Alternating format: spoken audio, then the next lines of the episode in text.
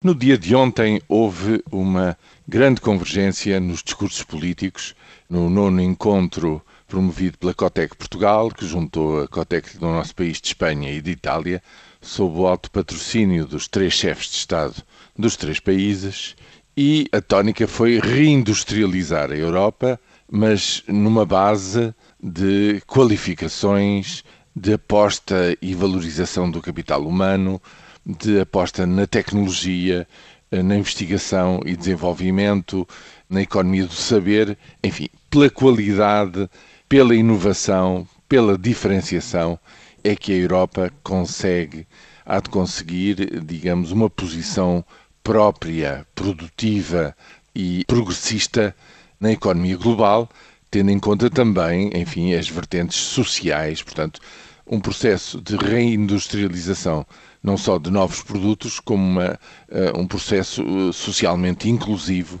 e ambientalmente avançado. Enfim, tudo coisas que se vem dizendo há muito tempo, que todas as pessoas sabem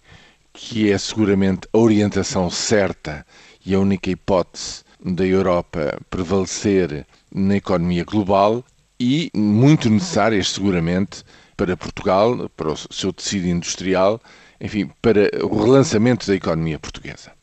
Não há dúvida sobre isto, todos estão de acordo que eh, é isto que deve ser feito. Mas é impressionante, no fundo, pensar que tudo tem sido feito ao contrário nos últimos tempos.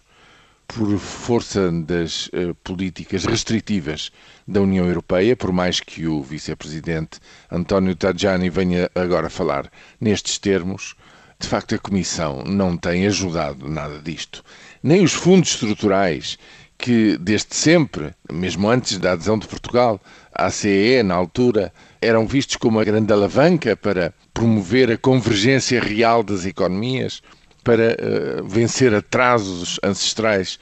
Nem isso, historicamente, serviu para reforçar a indústria uh, em Portugal e a agricultura, bem pelo contrário houve um grande movimento de desinvestimento e de uh, redução nessa matéria. E fui ver as estatísticas e, de facto, no ano de 2013, as coisas,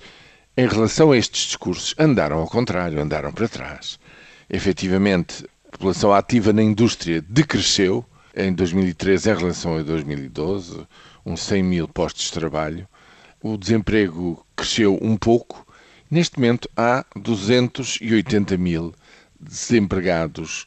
que eram trabalhadores industriais para uma população ativa empregada de 1 milhão e 90 mil trabalhadores efetivamente com emprego. O que quer dizer que neste setor em Portugal há uma taxa de desemprego de 20,4%, maior do que em 2012.